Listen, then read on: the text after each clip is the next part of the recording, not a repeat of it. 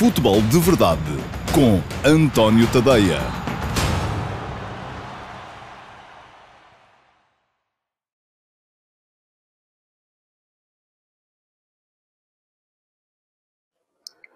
Olá, muito bom dia a todos. Eu sou António Tadeia. Este é o Futebol de Verdade de segunda-feira, dia 9 de novembro de 2020. É o dia de anos da minha irmã e por isso estou num cenário diferente. Uh, estou em casa dos meus pais.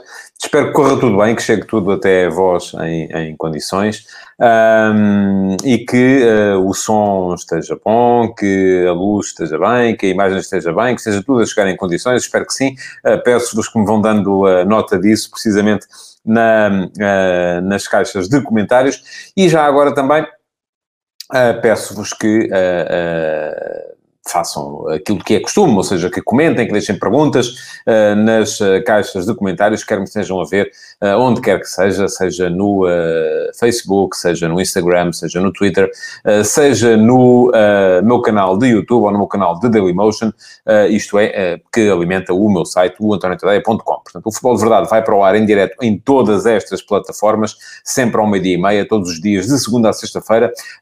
ao fim de semana não temos Futebol de Verdade, mas as perguntas que vocês forem deixando durante a semana uh, nas caixas de comentários das diferentes plataformas, depois acabarão por ser aquelas que não são respondidas em direto durante a emissão, uh, ficarão uh, guardadas e são selecionadas para serem depois ehm, respondidas no Q&A de sábado, o Q&A que vai para o ar sempre ao sábado, também ao meio-dia e meia, e só no meu site e no meu canal de, no meu canal de Dailymotion, embora com links publicados em todas as minhas redes sociais. Portanto, já sabem, um, ehm, é deixarem perguntinhas, é comentarem, é colocarem já o vosso like um, neste futebol de verdade. E é também, já agora, porque não, partilharem o futebol de verdade. Continua válido aquele uh, desafio que eu vos lancei na semana passada, válido e por ganhar. Uh, quando chegarmos às, pelo menos, uh, 50 partilhas, 50 partilhas do futebol de verdade, eu comprometo-me a fazer uh, uma emissão uh, especial do futebol de verdade, noutro horário, para a qual convidarei, uh, através de StreamYard, não custa nada, convidarei aqueles que partilharem a emissão, ou participarem também, e conversarei convosco sobre, sobre futebol, uh, aqueles que quiserem, claro, não são obrigados a fazê-lo. Mas, portanto, já sabem, para chegar às 50 partilhas, é preciso vocês darem o dedinho e partilharem a emissão do Futebol de Verdade nas vossas redes sociais também, para que os vossos amigos fiquem a saber que este espaço existe e possam acompanhá-lo também. Ora bem, hoje temos um programa cheio, um programa com, com três jogos, pelo menos, para rever com um bocadinho mais de detalhe, eh, porque são os jogos que envolvem as quatro equipas que são, à partida, candidatas ao título. Isto é, uh, Sporting Clube Portugal, que segue neste momento na frente do campeonato, e depois de ganhar e de ver o Sporting Clube Braga, que é outro dos candidatos, ganhar ao Benfica no Estádio da Luz, tem agora quatro pontos de avanço para os segundos classificados, que são precisamente o uh, Sporting Clube Braga e o Benfica, e também o Flóculo Porto, que este fim de semana ganhou, ganhou ao Portimonense por 3 a 1 e, portanto, uh, não perdeu mais eh, espaço para os líderes e até recuperou parte da desvantagem pontual que tinha, por exemplo, para o Benfica. E eu continuo a achar, por uh, olhar para os plantéis e achar que o Fogo Porto e Benfica têm condições uh, ainda assim uh, melhores do que os outros candidatos, continuo a achar que, na verdade, Porto e Benfica são os maiores favoritos à conquista do campeonato. Embora o Sporting, com a equipa que está, que está a construir de forma bastante inteligente e, e, e equilibrada, e sobretudo não tendo uh, as mesmas solicitações dos outros, possa perfeitamente chegar uh, e estar aqui a discutir o campeonato como está. E o Sporting Clube Braga, conforme mostrou ainda ontem, uh, ganhando na luz, também tem naturalmente condições para chegar lá e para uh, ser capaz de se bater pelo título, se calhar até ao final. Podemos ir a ter um campeonato muito, muito interessante. Mas vamos então aos jogos e começando, como é costume, por ordem cronológica, vou começar precisamente pelo jogo do Sporting. Era mais um grande teste ao Sporting. O Sporting já tinha tido um grande teste quando jogou em casa com o Foco do Porto e esteve quase a perder, salvou o empate mesmo na, na, na ponta final do jogo. Uh, tinha agora um grande teste à liderança, porque o facto de estar à frente, uh, apesar de tudo, é diferente, faz com que as coisas sejam encaradas de uma outra forma. O Sporting estava em primeiro lugar no campeonato, ia jogar fora a Guimarães, no ano passado não ganhou em Guimarães, uh, empatou. Há dois anos também não ganhou em Guimarães, perdeu uh, e já não ganhava em Guimarães, creio eu, desde aquela vitória retumbante no ano de, ainda com Jorge Jesus, em que a equipa ganhou lá por 5 a 0. Mas este Vitória é uma equipa que com o João Henrique estava uh, a aparentar tornar-se mais sólida, era antes do jogo a melhor defesa do campeonato e, portanto, estavam lançados os dados para um jogo que com certeza ia ser uh, difícil para, para os Leões. E a primeira grande nota, aliás, duas grandes notas para uh, lançar sobre este, sobre este jogo. A primeira é que o Ruben Amorim manteve, enfim, não manteve o 11, porque trocou o Tiago Tomás pelo, pelo Nuno Santos, mas manteve a lógica, isto é, manteve o João Mário no meio campo ao lado do João Palhinha, não recuou uh, e não tirou à equipa capacidade criativa, substituindo, por exemplo, o João Mário pelo Mateus Nunes, que era quem vinha sendo titular até ao jogo da semana passada contra o Tondela, e portanto manteve o Sporting, uh, e além disso manteve o, o também na frente, uh, com... Uh, sendo o Sporar um jogador que ocupa melhor a área, sendo o Sporar um jogador que conhece melhor o espaço dentro da área, até está a recuar bem para jogar, para combinar, para ligar o jogo com os médios, uh, fê-lo bem em uma ou duas situações, e, e, pelo menos uma delas que me lembro deu o golo, uh, e portanto, uh, mas manteve-o explorar e não, e resistiu à tentação de voltar ao esquema antigo, tal avançado, sobretudo móvel, como era o Jovan, quando o resultado estava em 0 a 0. Essa é primeiro, a primeira nota. A segunda nota, para a forma como o Sporting entrou no jogo. Entrou com muita vontade, entrou com vontade de impor o, sua, uh, o seu poderio ao jogo e não de ficar à espera para ver o que é que o jogo dava. Primeiro minuto, o Sporting tem alguma ocasião com Esporar uh, a isolar-se e a ver o guarda-redes uh, adversário, o Varela, chegar lá antes uh, à bola, mas depois, na, na, na, continuação da jogada, João Mário acerta na barra. E aos 10, eh, 11 minutos, o Sporting tinha marcado e já tinha tido mais uma ou duas situações em que podia uh, ter chegado com perigo à baliza do Vitória. Portanto, início forte do Sporting.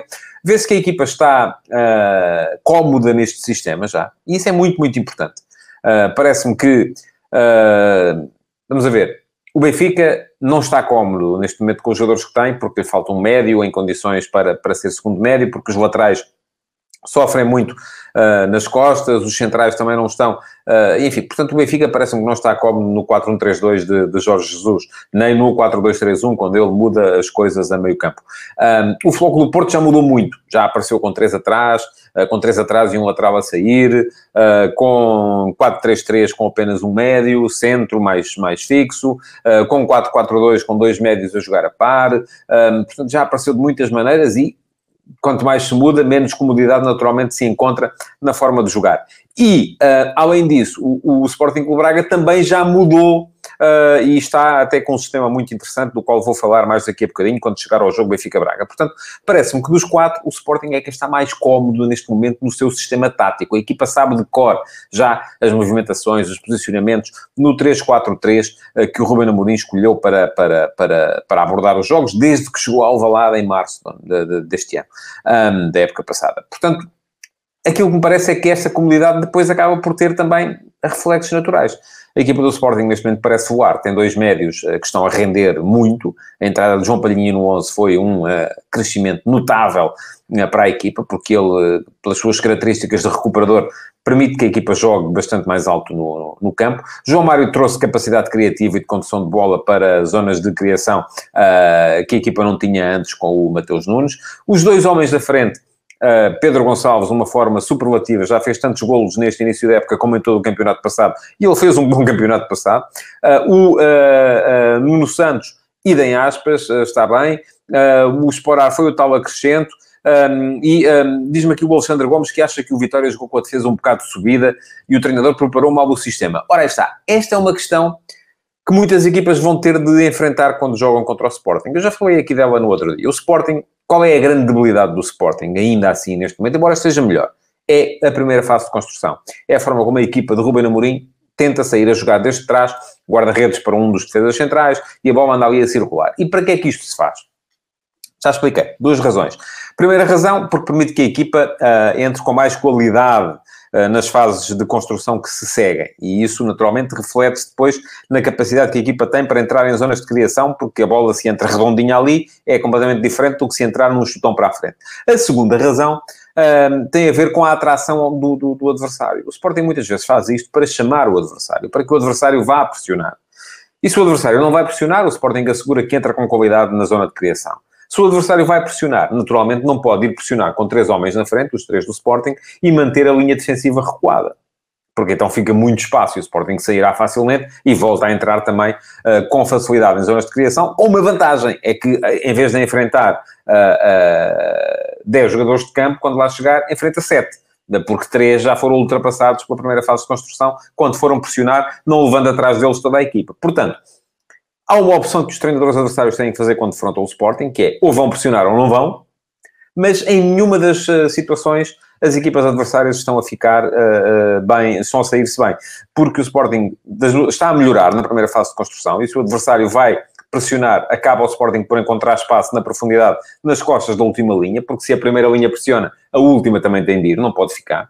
Ou então, aquilo que acontece é que, uh, se o adversário fica mais atrás, como ficou, por exemplo, o tom dela, o Sporting acaba por encontrar maneiras de entrar com qualidade em zonas de criação e aí impõe-se a qualidade superlativa de Pedro Gonçalves, João Mário, uh, do Nuno Santos e com presença na área, que foi isso que o Sporting trouxe à equipa. Pois bem, é verdade que no jogo de Guimarães o Sporting chegou ali a sofrer um bocadinho. Sofreu na primeira parte. E pergunta-me o Emanuel Marques, vou só responder a esta pergunta. Visto que o Sporting joga sempre da mesma forma, não será mais fácil daqui para a frente as equipas adversárias arranjarem um antídoto para este sistema? Claro que sim. E estou convencido que vai acontecer. Só que estas coisas, porque obviamente grande parte do segredo do Sporting tem a ver com a, com a capacidade de desequilíbrio que João Mário, Pedro Gonçalves e Nuno Santos conseguem ter na, na entrada no, no, no, no, espaço entre linhas dos adversários. E vai, mais cedo ou mais tarde, vai haver um treinador que vai desmontar isto. Agora, até isso acontecer, o Sporting está a ter uma vantagem competitiva grande sobre os, sobre os adversários. Estava a dizer, no jogo com o Vitória, houve uma altura em que o Sporting sofreu. A seguir ao 1 a 0, a equipa baixou. Baixou um bocado as linhas. E não foi capaz, porque não é capaz, porque é difícil, de controlar o jogo com a bola nesse momento em que baixou um bocado o seu, o seu bloco. E nessa altura sofreu. Podia ter sofrido um gol. Se tem sofrido um gol, as coisas complicavam-se. Mesmo assim, o Sporting teve a felicidade ou a capacidade de, de concretização de fazer um gol numa belíssima movimentação e mais um ataque à profundidade nas costas de um dos centrais da equipa do, uh, do, do Vitória com 2 a 0, mesmo assim o próprio Rubem Amorim disse no final que se tem entrado ali um primeiro gol ou um gol do Vitória, as coisas podiam ter-se complicado. Portanto, o Sporting ainda assim não teve um jogo tão fácil como o resultado pode uh, acabar por deixar transparecer. No final foram 4 a 0, foi uma vitória segura, uh, tranquila, uh, concludente, mas que não foi fácil. Não pode dizer se tenha sido fácil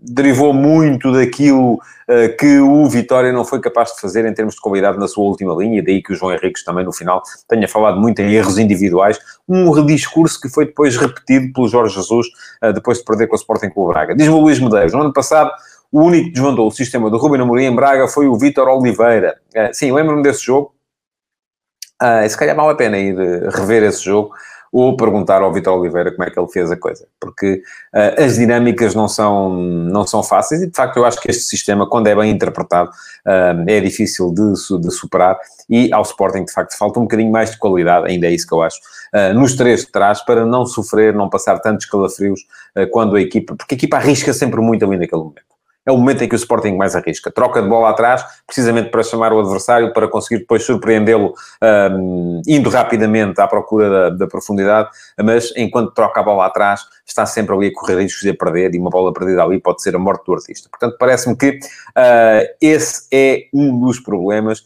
e aí sim parece-me que o Sporting pode ganhar um bocadinho de qualidade. Bom, Vou só falar de arbitragem para mencionar aqui um aspecto, que é o lance que é mais uh, protestado pelo, pelo, pelo Vitória, uma falta de Pedro Gonçalves sobre Quaresma. Uh, admito que haja falta, mas é fora da área, portanto não, não haveria lugar à marcação de grande penalidade.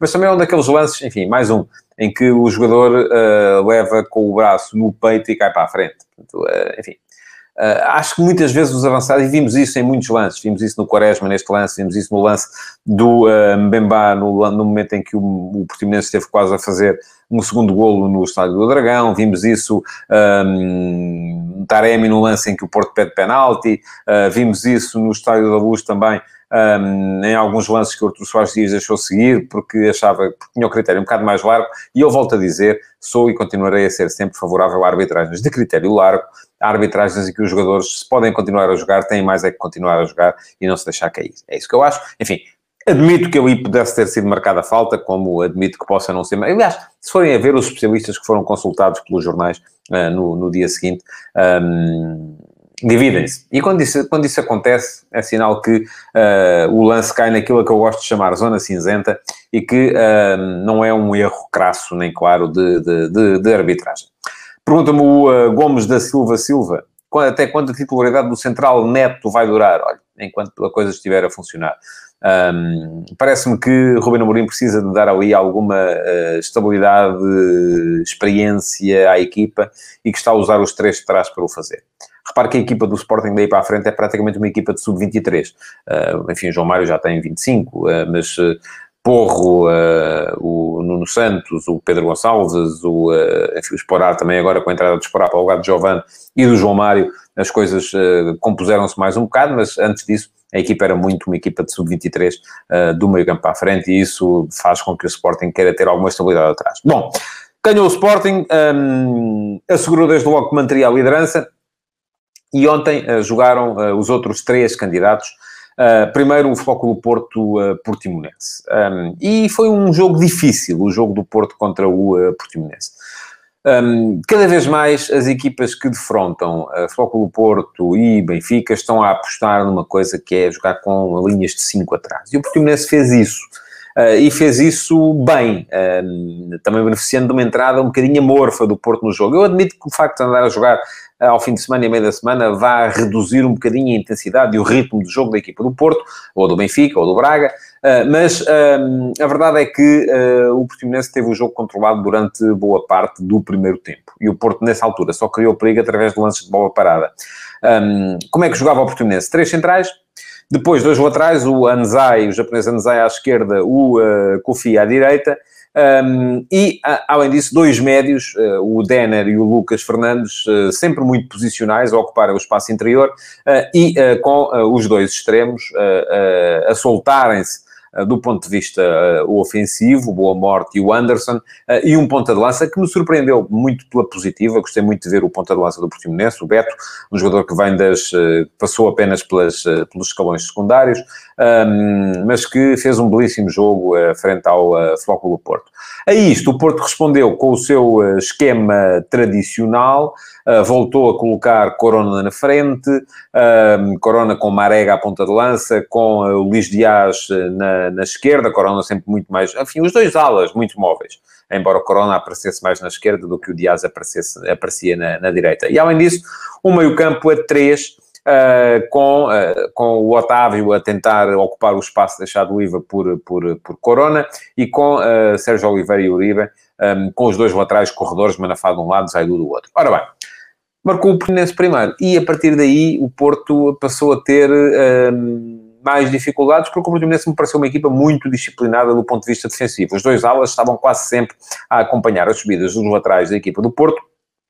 E isto, como a equipa do Portimonense tinha depois, uh, além dos três centrais, os dois médios muito posicionais no espaço interior e os dois extremos do Porto fugiam muito para esse espaço interior, uh, isto voltava a causar aqui uh, muito superioridade do Portimonense nos corredores laterais, o lateral e o, e o extremo contra o lateral do Porto, e além disso o Porto tinha no meio uh, os três médios e os três avançados, mas o Portimonense tinha os três centrais, os dois médios e acabava por conseguir quase sempre compensar, porque é mais fácil fechar o espaço interior do que o espaço exterior. Portanto, um, tendo o Portimonense marcado, o jogo complicou-se para o Porto, que só, uh, só foi capaz de lá chegar durante a primeira parte uh, de bola parada e acabou por ser de bola parada mesmo que chegou ao golo no último uh, extrator do primeiro tempo. Aliás, há ali duas desatenções defensivas da equipa do Portimonense uh, que fazem com que, primeiro aos 45 mais 3 e depois aos 46, uh, portanto, um golo a fechar a primeira parte, outra a abrir a segunda, uh, um golo num pontapé de canto, outro num lançamento lateral. Um, nos dois lances aparece primeiro um Bembá e depois o Taremi nas costas de um jogador do Portimonense a cabecear para, para golo, e um jogo que o Portimonense parecia ter controlado, acabou por naquele momento virar para o lado do, do, do Futebol do Porto.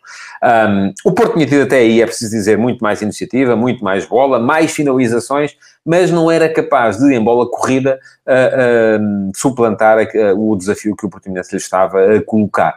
E isto fazia com que o jogo ficasse complicado. E, aliás, mesmo a ganhar, e atenção, perguntava-me aqui alguém um, há pouquinho se o Sérgio Conceição não terá queimado uma substituição ao.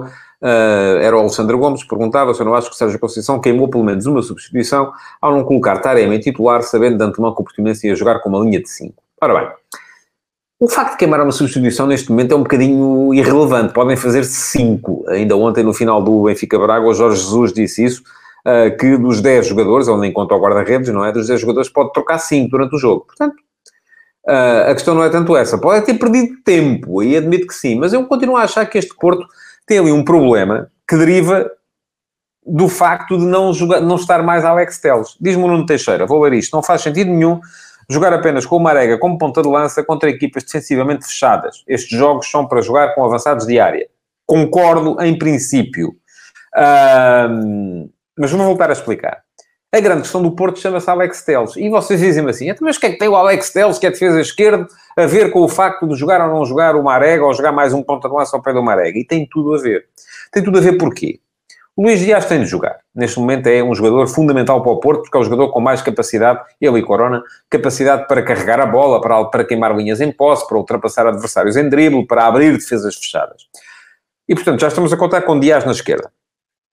Estamos a contar com o uh, Marega, não é? Que tem de jogar também. É um jogador fundamental no Porto, porque é um jogador que dá dimensão física, dá explosão, dá ataque à profundidade, dá enfim, não é um finalizador de primeira água, não, não é. Uh, não é um ponta de lança daqueles clínicos que a bola cai na área e ele de primeiro toque mete na baliza. Nem sempre. Um, e por isso mesmo vocês estão a dizer, não, é preciso mais um avançado, jogar com o Taremi. Eu também achava que isso ia acontecer no início da época. Se me pedissem para projetar a equipa do Porto, ainda antes destas últimas aquisições que chegaram, eu, eu diria que ia ser Corona a defesa direito, Alex Telles a defesa esquerda, Marega como extremo direito a vir para o meio, Taremi como ponta de lança, Luís Dias a extremo esquerdo. Perdão. E o que é que, porque é que isto não é assim? Ora, não é assim porque, entretanto, o Porto deixou de ter o Alex Telles. E com o Alex Telles, o Porto tinha dois laterais, podia jogar com o Corona a defesa direito, e o Corona corria, fazia o corredor todo, até porque era o corredor que muitas vezes o Marega ia deixar desocupado, indo fazer segundo ponta de lança no meio, mas do outro lado tinha um lateral, que era o Alex Telles, com capacidade para criar perigo desde trás sem precisar de, se, de desequilibrar a equipa. O Alex Telles, se bem se lembram, criava perigo muitas vezes em cruzamentos de meio do meio campo, não precisava de ir à linha. O Alex Telles não era um jogador que fosse à maluca até à linha de fundo e que deixasse a equipa uh, descompensada, como acontece neste momento, quando o Porto joga com Mana Faz Aidu, ou, ou, ou, ou como aconteceu, por exemplo, em Passos de Ferreira, quando jogou com o Corona a defesa de direito. O problema não é o Corona jogar a defesa de direito. O problema é o Corona jogar a defesa de direito quando do outro lado está o Manafá ou o Zaidu, que são jogadores que não ficam, vão. E se vão os dois, temos um problema. O Porto tem um problema. Portanto, a ideia de jogar com mais um ponta de lança, que eu acho que em princípio é correto, uh, enfim, já disse aqui, para mim, no início da época, quando projetei a equipa do Porto, projetei com Dias na esquerda, uh, Marega na direita a vir para o meio, Taremi como ponta de lança, Otávio a ocupar o espaço no corredor direito e Corona como lateral direito a seguir por aí afora. A ideia de jogar com Taremi é que das duas uma, ou sai o Dias, ou sai o Corona, ou sai o Marega. Não é? E isto pode tornar-se problemático para a equipa, porque são jogadores que, do meu ponto de vista, são todos eles fundamentais. Eu acho que é um bocado isso que está aqui em jogo. O Porto acabou por ganhar o jogo depois. Foi boa a reação do Portimonense, mesmo a perder por 2 a 1. Achariam muitos que o jogo estava, estava entregue, não esteve. O Porto só fez o 3 a 1 uh, já mesmo na ponta final do jogo, uma exibição muito boa do Sérgio Oliveira, duas assistências, um golo a fechar. Uh, foi o jogador fundamental para a vitória do Porto, vitória merecida e há algum tempo agora para respirar a equipa do Porto, mas foi boa a reação do Portimonense, que me parece valer mais do que o último lugar que está a ocupar na classificação neste momento. E com tudo isto, eu hoje nem vou ter tempo para falar dos outros jogos. Queria falar aqui um bocadinho do, uh, do Santa Clara e da forma como o tom dela foi capaz de bater o Santa Clara, da uh, boa hum, semana que viveram os dois recém-promovidos, Nacional e Farense, ambos ganharam, uh, mas até da vitória do Famalicão também, mas enfim, não, não vai haver tempo porque tenho que falar ainda e explicar aqui um bocadinho o que é que se passou no Benfica Braga. Ora bem, foram nove golos numa semana que o Benfica sofreu. Já viram? Três na segunda-feira contra o Boa Vista, três na quinta contra o Rangers, mais três no domingo contra o Braga. Isto parece que aos três é mais barato, até já muita, muita gente aí a brincar nos memes quando diziam que o Jorge Jesus dizia que o Benfica ia jogar a triplicar, que triplicar eram sempre três golinhos na baliza do Vlaco Dimos. Não é normal isto que se está a passar. Isto que se está a passar tem a ver com dois fatores. Um deles, a qualidade dos adversários, como é evidente. O Boa Vista é uma equipa com qualidade, sobretudo quando tem bola, como teve, e foi muito, já falei disso aqui a semana passada, uh, desmontei aqui a estratégia uh, do Vasco Seabra para ganhar ao, ao, Benfica, que foi muito parecida com aquela que o Paulo Sérgio usou uh, para criar problemas ao Foco do Porto neste fim de semana. e, por outro lado, também as equipas do Rangers e do Braga, não há dúvidas que são equipas de qualidade superior também, ou até superior à do Boa Vista, com certeza. Uh, e depois tem a ver com desequilíbrios que esta equipa do Benfica, que ao contrário, por exemplo, daquilo que eu disse acerca do Sporting, não está nada cómoda no sistema que o treinador está a usar. O Benfica, para jogar neste sistema, já o disse aqui, não tem laterais. Acho que o problema, os laterais são neste momento um problema sério. São jogadores que são muitas vezes atraídos à, à bola e deixam o espaço liberto. Um, os centrais deixam a desejar, de facto. Eu disse isto muitas vezes durante o, do, no início da época Jesus não queria, já tem seis centrais e ainda quer mais um, mas porquê? Para que é que ele precisa de sete centrais? Não precisa de sete, ele precisa de um que ele queira. A questão é essa. E neste momento não o tem. Um, ainda ontem vimos mais uma vez um jogo eh, fraco, fraco, fraco de Otamendi. Um, enfim, tem culpa no primeiro gol, porque é ele despacha a bola de forma um bocadinho, uh, enfim, não vou dizer estapafúrdia, mas uh, não fez, não, não, não, resolveu a coisa da melhor maneira, tem culpa no terceiro também, na forma como se desentende com Vlaco Dimos, e a culpa é repartida pelos dois, do meu ponto de vista, porque ambos fazem que vão e nenhum dos dois vai, e uh, acabam por ficar ligados a isso. E depois, para jogar neste sistema também, o Benfica tem outro problema, que é o problema do segundo médio. O Benfica até acerta ali na frente, e tem uh, Darwin e Waldschmidt, e depois tem, quando tem Rafa e Everton, Everton está num rendimento abaixo daquilo que chegou a mostrar no início da época, eu acho que tem a ver eh, com eh, o facto de já vir, eh, e nesta altura, os jogadores do Brasil costumam parar, não é? Está a chegar à altura em que eles estão já em final de época.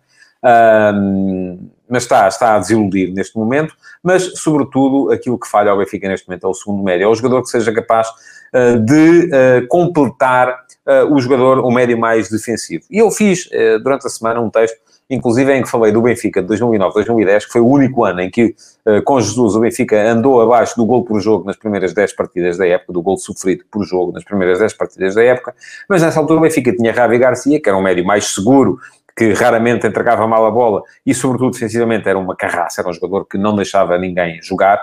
Uh, tinha como segundo médio Aymar, enfim, no jogo, a não ser nos jogos mais difíceis, em que, em que Aymar ia para o banco uh, e aparecia Carlos Martins, mas tinha como segundo médio o Aymar, que era um jogador que um, criava e poucas vezes perdia a bola, ao contrário daquilo que acontece, por exemplo, com Pizzi e com Tarap, que são criativos que perdem muitas vezes a bola. Uh, tinha como médio do lado direito Ramires, que era um jogador que fazia muitas vezes terceiro médio, equilibrava muito bem ao meio, e neste momento o Benfica não tem esse jogador a jogar nos corredores laterais para poder auxiliar o segundo médio. Portanto, das duas, uma, ou precisa de um segundo médio que seja capaz de dar ao mesmo tempo capacidade defensiva e capacidade ofensiva, e esse jogador é um jogador difícil de encontrar no mercado, ou precisa de alguém que jogue a partir de um dos corredores e que venha auxiliar a fechar no meio. Não tem uma coisa nem outra, acabou por fazer mais um jogo, hum, enfim, fraco do ponto de vista ofensivo, Melhorou muito à medida que Jesus foi alterando as coisas, mas uh, até estar a perder por 3-0 foi fraco o Benfica do ponto de vista ofensivo e foi desastroso do ponto de vista defensivo. Uma palavra para o Braga, porque uh, estou cada vez mais curioso com a forma como este Sporting Clube Braga joga. Já tinha ficado com essa ideia em uh, Leicester, no jogo que correu mal, enfim, o Braga perdeu por 4 0 mas há ali nuances que, do meu ponto de vista, são difíceis de interpretar, e, mas são também difíceis de contrariar pelos adversários que têm a ver com o posicionamento do, de um dos laterais. Geralmente o esquerdo. Em Leicester foi Raul Silva, ontem foi Sequeira. Ontem, o Braga alternou muito entre os cinco atrás, sempre que a equipa não tinha a bola, quando a equipa defendia, o Sequeira baixava para terceiro central, central pela esquerda, e o Francisco Moura, que era à medida, a partir da médio esquerdo, baixava para o lateral esquerdo. Dessa forma, o Galeno, quando a equipa tinha a bola, se aproximava, tal como do outro lado do Yuri Medeiros. Yuri Medeiros e Galeno aparecem num esquema de três avançados, mais perto do Paulinho, um, enfim, uh, fazendo ali dois avançados interiores e o Paulinho como ponta de lança, mas quando a equipa perde a bola, o Galeno vai baixar uh, para uh, médio ala pela esquerda, porque equipa passa a ter cinco atrás, o Yuri baixa para médio ala pela direita e ficou os dois médios. Ontem, grande jogo do Almusrati, grande jogo do Castro também, a mandarem os dois no meio campo, a tomarem conta do meio campo do Benfica, onde não se notou grande diferença com a entrada do Samaris. disse o Jesus no final, a culpa não foi, claro que não foi do Samaris, enfim.